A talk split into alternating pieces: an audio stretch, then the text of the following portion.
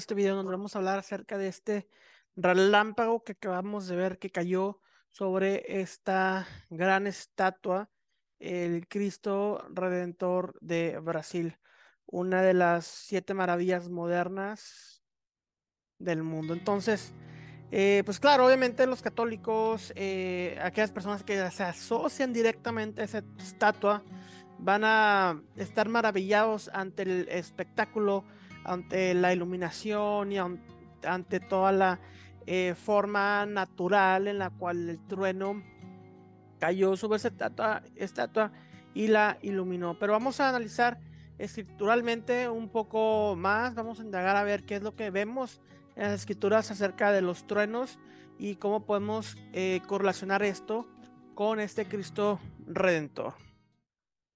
Y claro, en los diez mandamientos vemos el mandamiento de Éxodo 20 del 4 6, no harás imagen ni ninguna semejanza de lo que está arriba en los cielos, ni abajo en la tierra, ni las aguas debajo de la tierra, no te inclinarás a ellas, ni las honrarás, porque yo, Hashem, tu Dios, fuerte, celoso, que visito la maldad de los padres sobre los hijos hasta la tercera y cuarta generación de los que me aborrecen, y hago misericordia a millares, a los que me aman y guardan mis mandamientos, dice el Señor. Entonces, dentro de los 10 mandamientos vemos un mandamiento muy específico de no adorar imágenes, no crear imágenes. Y claro, el católico era, bueno, pues qué tal con las imágenes que vemos, por ejemplo, en el Arca de la Alianza, qué tal con las imágenes que vemos en el tabernáculo, en el templo. Claro, pero esos mandamientos de crear esas imágenes específicas, las cuales tienen un significado espiritual superior, fueron mandamientos explícitamente indicados para ese momento y para la creación de esos artículos y artefactos religiosos. Por ejemplo, en mi video de Yo Kippur explico la razón por la cual el velo del eh, templo, del tabernáculo, tiene a los querubines, es porque este velo representa la entrada al jardín del Edén y la cual, en la cual el Eterno puso a dos querubines con una espada, no permitiendo que eh, Adán y Eva regresaran al, jardín del Edén o al lugar santísimo en donde tienen una unión correcta con Hashem. ¿Qué vemos en el Brit Hadashah del Nuevo Testamento? Yeshua muere, Yeshua le, atraviesa una lanza, esa lanza representa la espada de los querubines, eh, alguien tenía que ser perforado, Yeshua es perforado, se rompe el velo donde están esos querubines y hay un acceso directo al lugar santísimo donde se cuenta la presencia eh, de Dios y la unión con el hombre, así como en el jardín con el Edén.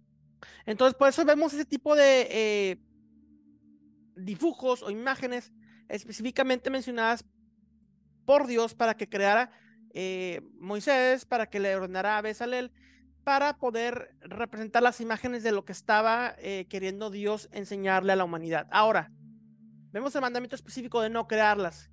Si nosotros decimos, bueno, pues queremos darle una representación a esa imagen, estamos desobedeciendo el mandamiento porque Dios no nos ordenó crear tales imágenes.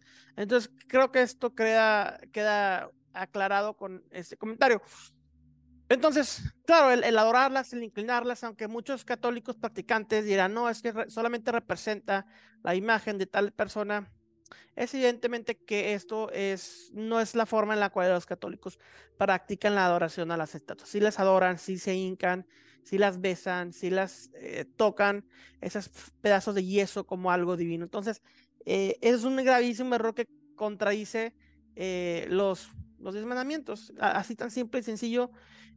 por eso, una de las grandes fuertes divisiones del movimiento protestante en contra de la iglesia católica. pero entonces, bueno, ¿qué tiene todo eso que ver? Bueno, ya dejamos aclarado que esa es una imagen de idolatría, la cual representa la idolatría, pero yo creo que Dios no se equivoca en el sentido de que nos puede dar señales aún con los errores de la humanidad y con lo que eh, el ser humano ha creado. Hemos visto que un relámpago cayó sobre esto. ¿Qué señal nos está dando Dios? Bueno, existen varios versos los cuales hablan de relámpagos en las escrituras. Y claro, los primeros que encontramos se encuentran en Éxodo 19:16. Aconteció que al tercer día, cuando vino la mañana, Vinieron truenos y relámpagos y espesas nubes sobre el monte y sonido de bocina muy fuerte y estremeció todo el pueblo que estaba en el campamento. Éxodo 20, 18 también habla de truenos, relámpagos con la aparición del Eterno. Apocalipsis 4, 5 y de truenos salían relámpagos, truenos y voces. Apocalipsis 16, 18, entonces hubo relámpagos y voces y truenos y un gran, temblor. Entonces vemos que que los truenos están asociados con la presencia de Dios, eh, están asociados con su emanación, su manifestación en el trono, en la tierra, eh, así como cuando dio los diez mandamientos. Pero también vemos la asociación de los, tronos, de los eh, truenos relámpagos con seres divinos, como lo vemos, angelicales, como lo vemos en Ezequiel 1.13 y 14. Y los seres vivientes corrían y, volvían semejantes a relámpagos. ¿Ok? Entonces vemos una asociación de esos seres vivientes, eh, los que eran como carbones de fuego encendidos, como visión de hachones encendidos que andaban entre los seres vivientes y el fuego resplandecía y del fuego salían relámpagos. Entonces vemos esto en Ezequiel 1 al 13, relámpagos con esos seres vivientes, los hayot de la literatura eh, de Ezequiel, que también vemos en Apocalipsis, también tenían relámpagos, asociación como la velocidad del relámpago. Entonces vemos también que se asocian con esos seres, los Hayot o seres angelicales divinos, eh, los relámpagos, truenos también. Entonces hay alguna asociación aquí con esto. Ahora, vamos a ver lo que encontramos en el Brit Hadashah. Encontramos dos diferentes tipos de truenos asociados, uno con Satanás y uno con Mesías. Recordemos que Satanás es la imitación del Mesías, el anti del Cristo. Es la imitación, la copia barata quien quiere parecerse o asemejarse, o asemejarse a, a Dios. Es lo que vemos desde, desde los profetas. Entonces, ¿qué es lo que estamos viendo en el Mateo 24, 27? Dice, porque el relámpago que sale del oriente y se muestra hasta el occidente, así será también la venida del Hijo del Hombre. Ahora, en el Evangelio hipnótico de Lucas, en el 17, 24 dice, porque como el relámpago que al fulgar resplandece desde un extremo del cielo hasta el otro, así será también la venida del Hijo del Hombre en su día. Entonces vemos el relámpago, el trueno, siendo asociado con la venida del Mesías. Ahora dice, de un extremo al otro. Vemos algo eh, horizontal, de un extremo al otro, del, eh, dice Mateo 24, 27, del oriente hasta el occidente. A lo que se refiere es con que todo ojo lo verá, con que y está hablando aquí obviamente del anticristo del Mateo antes de mencionar esto Yeshua. Dice, pero él aparecerá de la nada, pero a mí cuando me vean, cuando yo regrese, todo ojo me verá, desde un extremo hasta el otro. Y claro, el Mesías se asocia con esta luz, el trueno eh, en mí emana una luz, es la luz, dice yo soy la luz del mundo y claro, en los escritos rabínicos también se asocia al Mesías con la luz. Eh, la luz primordial también que vemos en Génesis antes de la creación del sol. Entonces el, Mesías está intrínsecamente asociado con la luz y claramente aquí lo vemos con el trueno. Entonces tenemos el trueno del Mesías eh, y también tenemos un otro diferente tipo de trueno que encontramos en el, en el Brit Hadasha, como les menciono.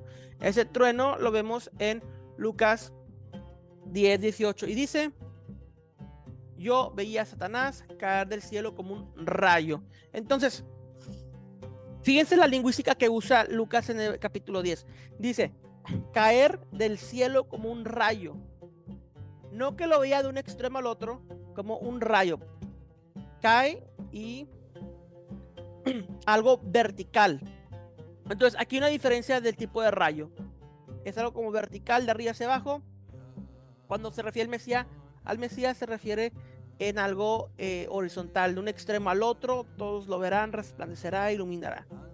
Entonces vemos la diferencia de Satanás, es algo que cae de arriba hacia abajo, y esa es la imagen de lo que vimos con la estatua del Cristo Redentor, una, un rayo vertical que cae de arriba hacia abajo. Entonces, ¿cuál es la señal que podríamos estar viendo para esto? En realidad, obviamente, no me gusta ser eh, sensacionalista o amarillista o crear algo que no.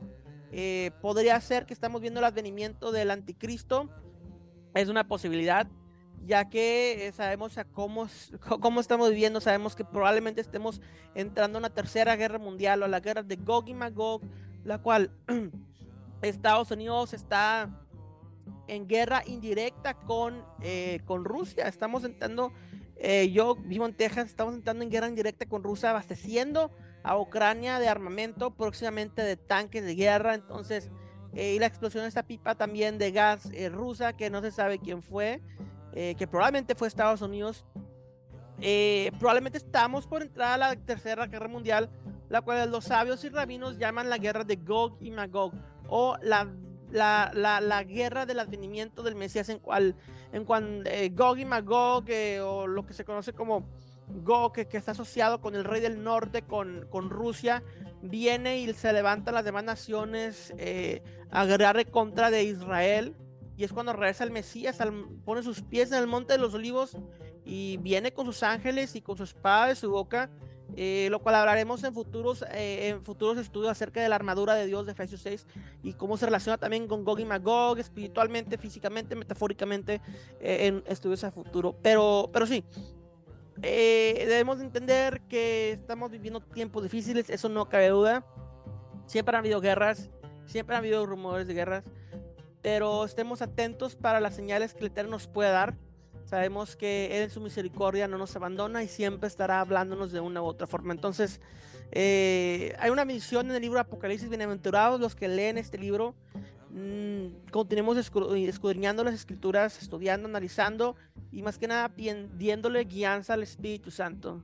Dios los bendiga a todos los que ven este video. Por favor, suscríbanse a mi canal, den like, compartan. Es una gran bendición que me ayuden a poder compartir estos estudios donde ustedes saben que nos enfocamos en la luz del Mesías de Yeshua y permanecemos en la fe, hermanos. Continuemos orando en unidad. Shalom, shalom.